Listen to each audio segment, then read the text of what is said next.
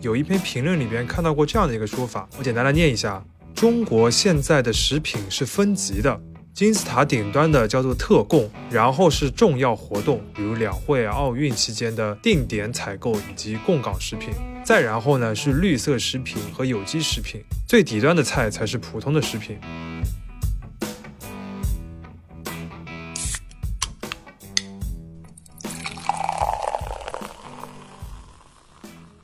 这里是商业就是这样。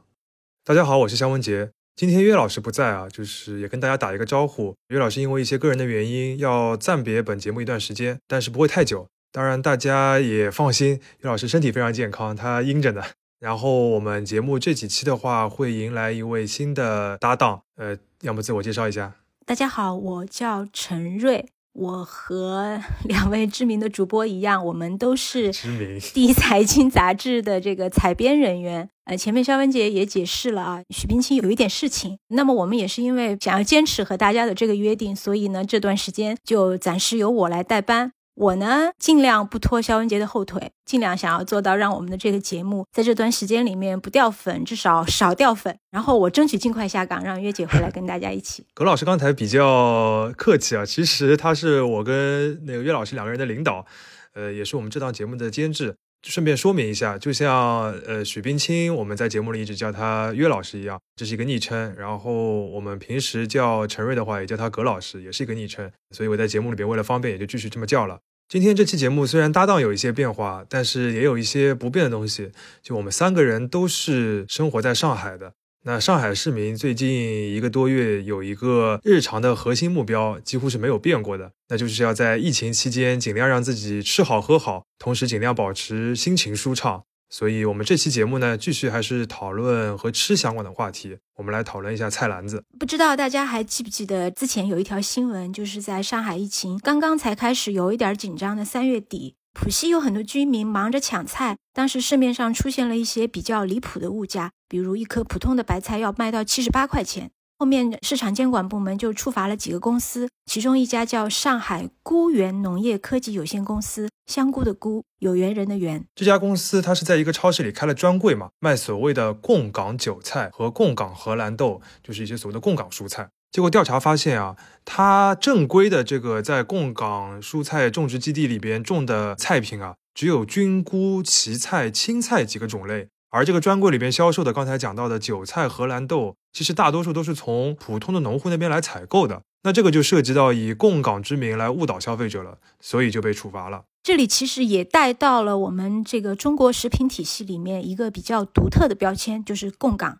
供港呢，其实就是字面意思，供应香港啊，当然也包括澳门这两个特别行政区的菜篮子，很大一部分其实是有一套运行了六十年的供应制度来保障的。同时呢，能成为这个供港产品的供应商，又确实意味着它有更高等级的生产要求和检测标准。所以在不少消费者的心目里面，“供港”两个字就意味着高品质，也愿意为它去付出更高的溢价。所以那些被处罚的公司，其实就是想用这个消费者心目中的比较高级的标签来卖个高价。当然，话说回来，你现在来看，对于上海居民来说，如果能在那段时间里在超市里买到新鲜的蔬菜就很不错了。但最近普通蔬菜的价格和正常时期的供港菜的价格，真的也没有太大区别了。的确是，而且我连普通的蔬菜都不太买得到了。所以这期节目啊，我们就来聊一聊这个供港菜。我们的话题要从一辆火车开始。一九六二年三月二十号，一辆装满大量活猪的火车从武汉出发了。这一火车的活猪，想象了一下，是个蛮有冲击力的画面。不过，我们先把这个画面放一放，我们从更早一点时间来说起，就是一九五零年代的香港人是如何买菜的。那个时期对于香港来说是一个二战后经济恢复，同时人口又急速增长的阶段。其实全球很多地区二战后都经历过这样一个阶段。那香港大家也知道嘛，就地少人密，吃饭其实是一个蛮大的问题。我看到过一个说法，就是当时有些香港的市民住的离关口比较近一些，就会每天一早提着篮子挑着担去深圳，甚至去广州去采购一些生鲜的食品。而且当时内地呢，其实他也是很愿意为香港去供应这些生鲜类的商品，因为可以创造外汇。外汇在那个时候对我们中国内地是很重要的。对的，所以内地就在香港成立一家专门来分销这个内地的食品，当然有些别的商品的一家贸易公司，叫五丰行。呃，一二三四五的五，丰收的丰。后来呢，这个五丰行归入了香港华润。大家都知道，华润是一个由外贸部来管理的一个对外的贸易窗口。那五丰行经销的这些鲜活的商品啊，主要就是从湖南、湖北、河南、江西、浙江这几个农业大省运到香港的。大家想一想啊，那是一九五零年代，我们要把这些鲜活的商品搞到香港去，光是听一听就觉得是一个很艰难的过程。对，这个其实就是供港菜早期最大的一个问题。当时最先进的一个大体量的交通工具，大家想想，也基本就是火车和龙船了。那这两个交通工具，你运一些机械设备啊，包括是一些原材料，比如说煤炭什么的，肯定没问题。但是你要运活物的话，其实是蛮困难的。我找到了一段湖南粮油集团原储运部经理黄子强的一个回忆的内容。他提到一个细节，就是当时湖南、湖北供应港澳的生鲜货物，主要就是靠铁路的篷车、高边车、敞篷车来运输的。这些名词你听不懂没关系，总之它这些车厢啊都是敞篷的，或者就是简单的盖一块篷布。那这些车厢呢，它本来都是运输一些普通货物的，它的管理标准也是按照运送普通货物来的。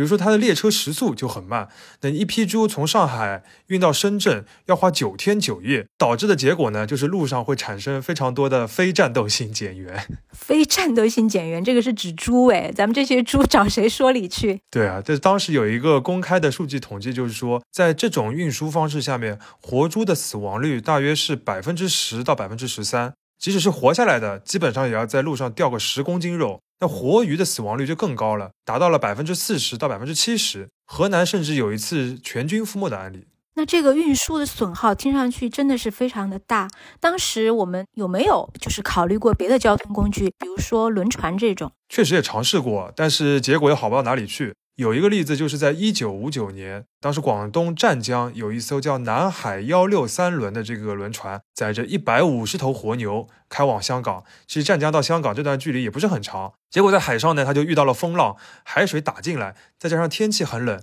结果到了香港之后，只有五头牛活了下来，太惨了，更惨了，应该说。但尽管如此啊，就是靠着这种损耗率很高，甚至有些危险的运输方式，内地在一九五零年代还是保证了香港百分之七十的活猪供应，以及百分之五十到百分之七十的蔬菜供应。但是这个运输损耗的问题，你总归要解决啊。那到了一九六零年的时候，负责供港这个事务的华润就提出了要一次性解决这个老问题，把这条贸易线呢能够稳定下来。尤其是要在运输的方式上面下个功夫。那么这样就又回到了我们前面提到的那班列车，就是一九六二年三月二十号这辆试行的公港专列六二一次，它载着二十节车皮的湖北猪离开了武汉。当时从武汉到深圳呢，六二一次只花了五十二个小时。咱们现在看这个时间觉得很漫长啊，但是在当时的确是属于蛮快的了。这个铁道部还为它打通了一切的中间环节，列车在沿途除了加水、加冰、加饲料以外，根本就不停。我们当时还配了一个跟车照料的饲养员，所以一直到进入香港，所有的猪都很健康、很活泼。所以这个运输线的改善啊，最终还是靠行政部门的这个协调，把这个供港的专列的这个档次提高了，然后再加上投入了额外的资源，毕竟你还要配饲养员和饲料，对吧？这还是蛮花人力物力的。对，那所以呢，其实直到现在，香港都倾向于从内地进口活的猪、牛、羊，然后到他们本地去屠宰，而不是直接买冷冻的肉品。前段时间这个香港的疫情严重，屠宰房都很缺人手，我听说当时还邀请了一些我们内地的屠猪能手去香港支援。话说回来啊，就六二一次这个列车的这批健康活泼的猪送到香港的时间也卡得非常好，它正好赶上了批发市场的一个早市，然后就直接卖空了。呃，有一个说法是引爆了香港生猪市场。那这次试水是大获成功，所以这套运输方案呢，很快也被铁道部和外贸部确定下来，用到了另外两趟列车上，一趟是从上海出发的七五三次，另一趟呢是从郑州出发的七五五次。然后前面最早从武汉出发这个六二一次呢，之后又改名为七五幺，始发地也变成了武汉和长沙轮流发车。那么现在有三班的这个供港食品的专列，分别是七五幺、七五三和七五五。他们每天满载着鲜活的商品，成为了供港历史上最重要的这个三趟快车。这三趟快车到底有多重要呢？我们可以再举几个例子。首先，第一个例子，铁道部在一九六四年宣布，三趟快车是货车之首。那么，除特快列车之外，所有的客货车都要为它让道。一九九四年，这个七五三途经的浙赣线，其实当时曾经发生过严重的事故，修复了六天。但在这个修复的六天期间，即便所有的火车都停驶，七五三号还是正常通行的。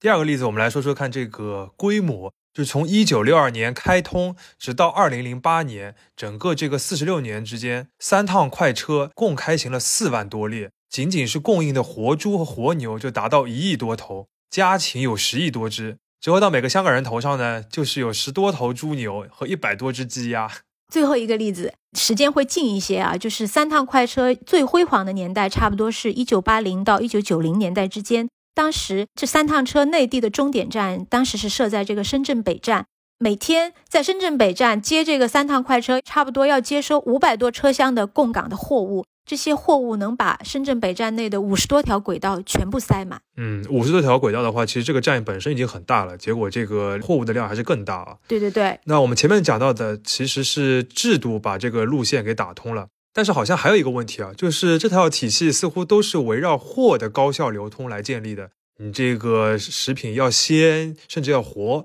但是呢，就不太关注随车的这些保证鲜活的人。毕竟你叫了这么多活物，其实是一种蛮难想象的体验啊！确实，三趟快车这个制度下面，要说最受罪的，应该就是这些押运员了。他们管理动物，在一路上要和这些猪牛羊同吃同住几十个小时，扇风、喂食、给他们喂药，同时还要这个清理粪便。其实很多老的押运员的身上，可能都已经有一些独特的气味，在公交车上可能都会被嫌弃。管理蔬菜的会稍微好一些，但我们也知道，有些蔬菜它为了保鲜是需要带冰运输的。那么长期押运这一类带冰运输的蔬菜的押押运员也很容易得老寒腿。总之呢，在三趟快车这种独特的供应和运输体系之下，香港人民每天要吃的猪肉啊、鸡腿和菜心才能够得到完整的保证。直到二零零九年，珠三角的这个高速路网已经非常发达的情况下，用火车送货的这种方式才终于成为历史。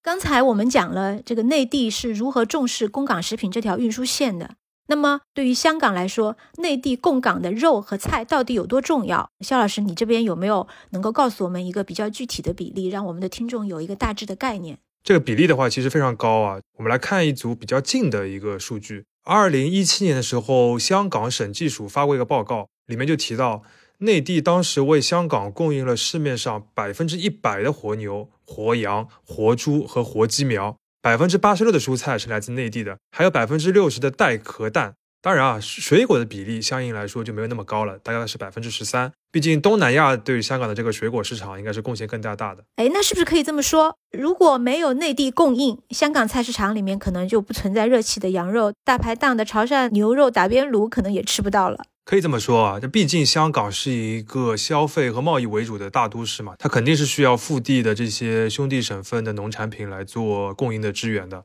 那自从内地的供给变得平稳有序，而且量越来越大之后呢，还产生了一个附带的效应，就是香港本地原有的农业和牧业还有渔业都开始萎缩了。虽然在新界的郊区，目前还是有不少品质很高的小型农场。但是对于七百万人口的这个大城市来说，这一点点的供应几乎是不可能实现自给自足的，主要还是供应一些精品的产品。那绝大多数还是非常依赖内地的输入。那我们内地供应到香港的这些肉、禽蛋和蔬菜，还是我们前面讲到的那几个农业大省送过去的吗？好问题啊！就我们前面讲五六十年代的时候报过几个省的名字啊，但其实现在来说已经发生了蛮大的变化了。就以蔬菜为例。目前全国是有将近一千两百个供港澳蔬菜种植基地，它是分布在全国各地了。但是相对集中呢，是在云南、宁夏、江西和海南这几个省份，和前面我们提到的河南、河北啊、湖南、湖北啊这些就不太一样了。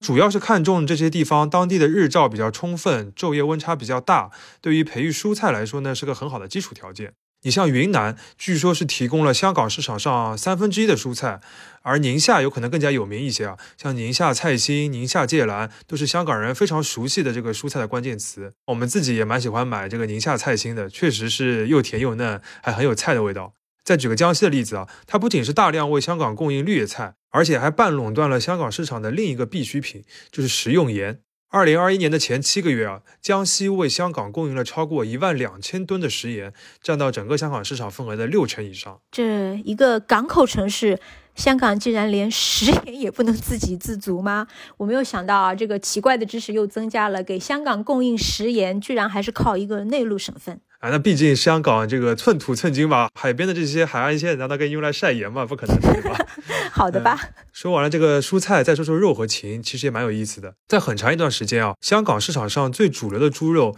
其实都是来自上海的，是上海猪。这个估计你也没想到。那前面不是提到三趟快车里面有一趟从上海始发吗？它当时很重要的一部分运输任务就是把上海的活猪运到香港。那贡港这些上海猪啊，还是一种专门的特别杂交品种，叫做杜长上。呃，杜就是那个姓氏的杜，长就是呃长短的长，上是上海的上。这三个字分别是代表一种这个猪的品种，它们杂交在一起，呃，还蛮有意思的。具体大家可以自己去搜搜看。那这种猪的这个品种呢，体重超过五十公斤之后，生长就比较慢了，但是皮下脂肪非常厚，所以就最适合拿来做什么呢？港式烧肉。行了，打住吧，越说越饿了。这个被封在家里四十几天，我吃我妈给我的这个腊肠已经很长时间没有吃过新鲜猪肉啊。那我们就不说了。呃，当然啊。嗯，当然啊，就最近几年来，上海一直在严格的控制养猪场的数量嘛，所以香港市场的猪肉目前已经是由河南、广东和广西三地来负责供应的。呃，我看过一个报道啊，是关于香港的媒体团他们去参观一个河南的供港的养猪场。这个养猪场的厂长当时就说，供港的猪要保证体重在九十公斤到一百一十公斤之间，瘦肉率和皮下脂肪的厚度都有要求。其中最上品的猪可以做到在它的背上放一杯水，那么放好之后，这个猪走路，但是水不会洒出来。呃，我还看到过另一个，就 是这个头文字 D。对对对，这个广西的另外一个广西的供港的猪场，它的副总经理说的是什么呢？就是说这些供港猪的选拔还要看颜值，就是说只有面部清秀、体型健硕、肚腩上收、上有腰线、尾有凹槽的这种猪才能被相中送到香港去。而且啊，这个供港鸡的遴选标准也差不多。我们内地居民在市场上买的普通鸡，一般的饲养时间是四十五天，但是供港鸡就不一样了，它的饲养时间至少要九十天，甚至可以养到一百五十天再卖。那这个养殖期间，这个鸡还必须要保持身材，体重必须要控制在一点二公斤到一点五公斤之间。唉。就刚刚听下来，很难说这个到底是在选猪选鸡，还是在选美了。这么精挑细选，感觉这个成本完全压不住啊。对，其实很多这类要供港的生鲜类的产品，普遍就面临两重成本压力。第一重就是种植和养殖的点一般都得是大型的基地，而且在选址阶段就要避开各种各样的污染源，还要经过内地和香港检测部门三次的严格检测。拿到这个供港的资质之后，每隔三个月还要按照两地的标准去去抽检土壤、抽检空气、抽检水源，一旦不合格就会被重罚，相当于起步的门槛就很高。另一重压力呢，就是我们前面提到的，对于这个产品各种细枝末节的要求，肯定会导致成本的上升嘛。比如我们前面提到的河南的猪场，里面冬天是要有集中供暖的，夏天呢又要水帘来帮这个猪降温。为了进一步提高繁殖率和种猪的这个质量，种猪每天可以吃两个鸡蛋，哺乳期的母猪每天能够喝到鱼汤，这些显然都是成本啊。蔬菜也是类似的，就有一位华南农业大学的教授就测算过，供港蔬菜的生产成本比内地常规的种植方式会高出三成。说到这些各种检测的压力啊，香港与内地的标准有很多不一致的地方，有些呢它比日本的同类的标准还要更严格。以这个西兰花为例，日本对于某一种农药的这个残留含量限制要求是五 ppm，ppm 是一个这个残留量的一个单位啊。香港的要求就会更高，是零点五 ppm。到了二零零四年，不是当时有这个禽流感的影响，商务部还举行过一个供港生猪紧急会议，在这个会上也提到了内外销猪要分开饲养。这个是真的内外有别了。当然，当然，由于这些呃各种小心的控制与管理，咱们内地的供港农产品在过去六十年里面保持了百分之九十九点九九九，也就是五个九的超高安全率。而这些成本和品质的差异，最终呢，它也会部分的反映在定价上。是的，因为香港市民的人均收入要高一些嘛，可能一般家庭面对这样的食品价格也不会有太大的压力。而当这类供港的产品流回到内地市场来销售之后呢，它就变成了一个高价小众的高端食品了。的确。我们这种不住在 香港的居民，之所以现在对供港菜有概念，就是因为内地的一部分渠道，尤其是现在的精品超市，或者是说像盒马、叮咚买菜这样的电商平台，其实已经很容易买到供港产品了。那这个背后呢，其实就涉及到一个概念，就是供港食品的一个数量的配额。这个配额主要是针对猪、牛、羊、鸡这些活畜、活禽的。目前呢，商务部会参考香港近几年的市场需求、代理机构的销量以及各种各样的市场因素的变化，每年决定一次供港澳的这些活畜活禽的总量数字。比如说，二零二一年，它就确定下来，当年只能给香港供应八十五万头活大猪、两万一千二百五十头活牛以及二百二十八点八万只活鸡。你看这个数字定的非常的细啊，就没有特殊情况的话是不能超过这个上限的。那每年确定好的配额呢，会在各类的有供港资质的企业之间来分配。啊，行业里面的一个龙头企业一般就会比较沾光。这也定的太细了，居然还有小数点儿。就是啊。所以说，这个配额一旦总体上定好了，那么我们每年真的销往香港的食品的总量就差不多是这些。没错，但是呢，我们就前面提到过，现在供港的这些蔬菜基地，呃，这些数量就很大了。然后他们这些基地的规模本身也非常的大，都是那种现代化的养殖基地，产能是很强的。结果，如果你只能卖到香港的话，其实这个数量就有限了。那么多出来的部分呢，就要另找出路。所以在二零一六年的供港生鲜招标发布会上。商务部下属的国际品牌中心就提出来，要在足额保障香港市场的前提下，将总价值二百亿元的供港生鲜产品投放到内地市场来。那第一批覆盖的呢是北上广深以及长三角、珠三角的部分区域的居民，这个覆盖范围啊显然还是比较有讲究的。不过呢，这个投放的试点似乎没有落实的很好，至少吧，它没有成为上海消费者去买这个供港蔬菜的主流，以至于在二零一九年的上海新春农产品大联展上，广东省带来了一千二百斤供港的菜心、芥蓝和豆苗。这些东西还是在大半天的时间里就被叔叔阿姨们用蛇皮袋和手推车抢购一空了。那大家就还会问，这些供港的蔬菜究竟是展会上的一次性促销呢，还是以后能长期供应？呃，说明这个试点投放的知名度还不够高啊，就很多人都不太了解。不过它确实是值得推广的好东西。我说说我自己啊，我对这个供港我真的是文盲了。我也是在这个现在的这个生鲜平台上第一次看到供港。我记得我们几个月前有一次讨论这个选题，我当时是真心以为供港是一个港。就这个基地叫港，就是这个基地叫供港，有点类似于崇明蔬菜的意思。OK，真的，所以这个知名度确实是值得推广。嗯，说回刚才那个展销会，其实当时展销会上，这家供应商也表示了，他们在广东宁夏的种植基地超过了一万亩，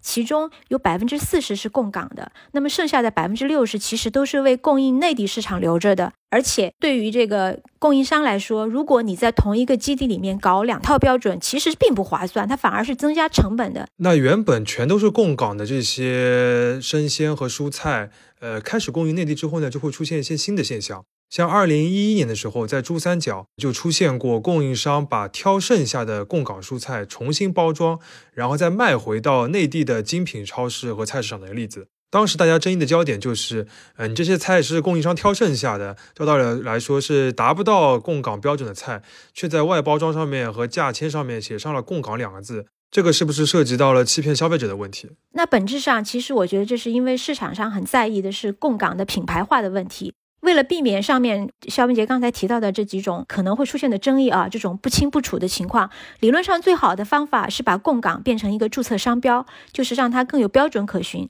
在乳品行业，还真的就有公司做到了这一点。持有这个商标的呢，是一家叫晨光乳业的深圳的公司。它曾经被国务院发展研究中心评为全国最大鲜奶出口企业。建厂以来，累计向香港出口了超过三十万吨鲜奶。哇，作为鲜奶的话，这个量是非常厉害了，真的是一个真供港企业了。这家公司在二零一四年注册成功了两个商标，一个是奶类，一个是饮料类，都是供港的。二零一七年，那么他就拿着这两个已经获得通过的这个注册商标，去指责另一家供港企业温氏乳业，要求这个温氏停止在包装上写“供港鲜牛奶制造”这几个字。双方扯皮就扯了两年多，呃，期间国家商标评审委员会一度裁决过供港这个商标无效，但最终又在二零二零年被法院驳回。也就是说，现在在奶类和饮料类的产品里边，还确实只有晨光乳业这一家公司可以说自己是供港，别的都不行。看起来是这样，但是在整个食品领域，像晨光这样敢于申请并且成功捍卫了供港这个商标的，只有他一家。那么，消费者和商家现在讨论供港这个概念，更多还是从产品的品质层面，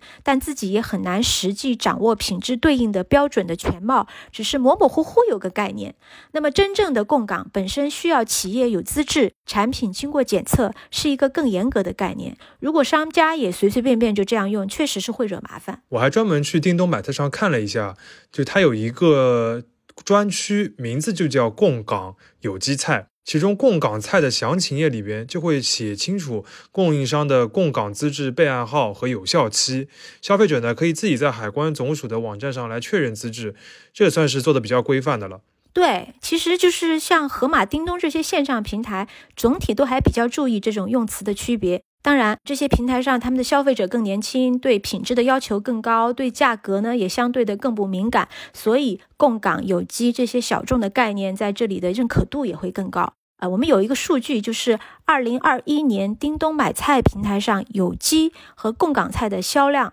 增速高达百分之一百二十一，这个业绩已经很不错了。好，简单回顾一下本期节目呢，我们讨论了一个现在绝大多数上海消费者都求而不得的一个食品概念，是供港。首先。这个制度它竟然是从一九六零年代早期就利用铁路系统给建立起来了，这期间运输了大量的活物，是一个很难想象的运转了很多年的这样一个运输系统。其次，稳定的供给体系加上严格的两地的品质的把控，让香港人的菜市场的体验变得很丰富、很安全，也让内地多个省份的生产基地培育出了很高品质的肉、禽、蛋、奶以及蔬菜。最后呢，受出口配额和基地产能过剩的双重影响，现在有很多供港资质的企业也在纷纷的拓展内地市场。呃，内地的消费者对于“供港”这个词的理解，目前可能还在起步阶段，这需要各个方面、各个环节在商品的品质、产品的资质和消费者教育上面去尽可能的跟上。葛老师总结的非常好啊，然后我再补充一点点，作为本期节目的一个结尾。我们在查资料的过程当中，发现有一篇评论里边看到过这样的一个说法，我简单来念一下：中国现在的食品是分级的，金字塔顶端的叫做特供，然后是重要活动，比如两会、奥运期间的定点采购以及供港食品，再然后呢是绿色食品和有机食品，最底端的菜才是普通的食品。就我没有办法证实这篇评论里面所说的几个食品的等级和对应的说法是否在体系内是真实存在的。不过我相信有一些消费者心里边肯定也有类似的一个观念，这也可能是供港这个概念深受欢迎，或者说是逐渐有一种品牌化的这种概念的一个背后的深层原因了。其实，与其去在意这种等级，不如我们多花些时间去了解每一个概念背后的标准和品质。因为，并不是每一次购物都能成为你展现自己的身份、地位或者价值观的这样一个过程。我们希望呢，每一次购物，大家都能以自己认可的价格买到心仪的产品，然后吃得开心、吃得放心，这才是市场机制当中最高效的那个部分。商业就是这样。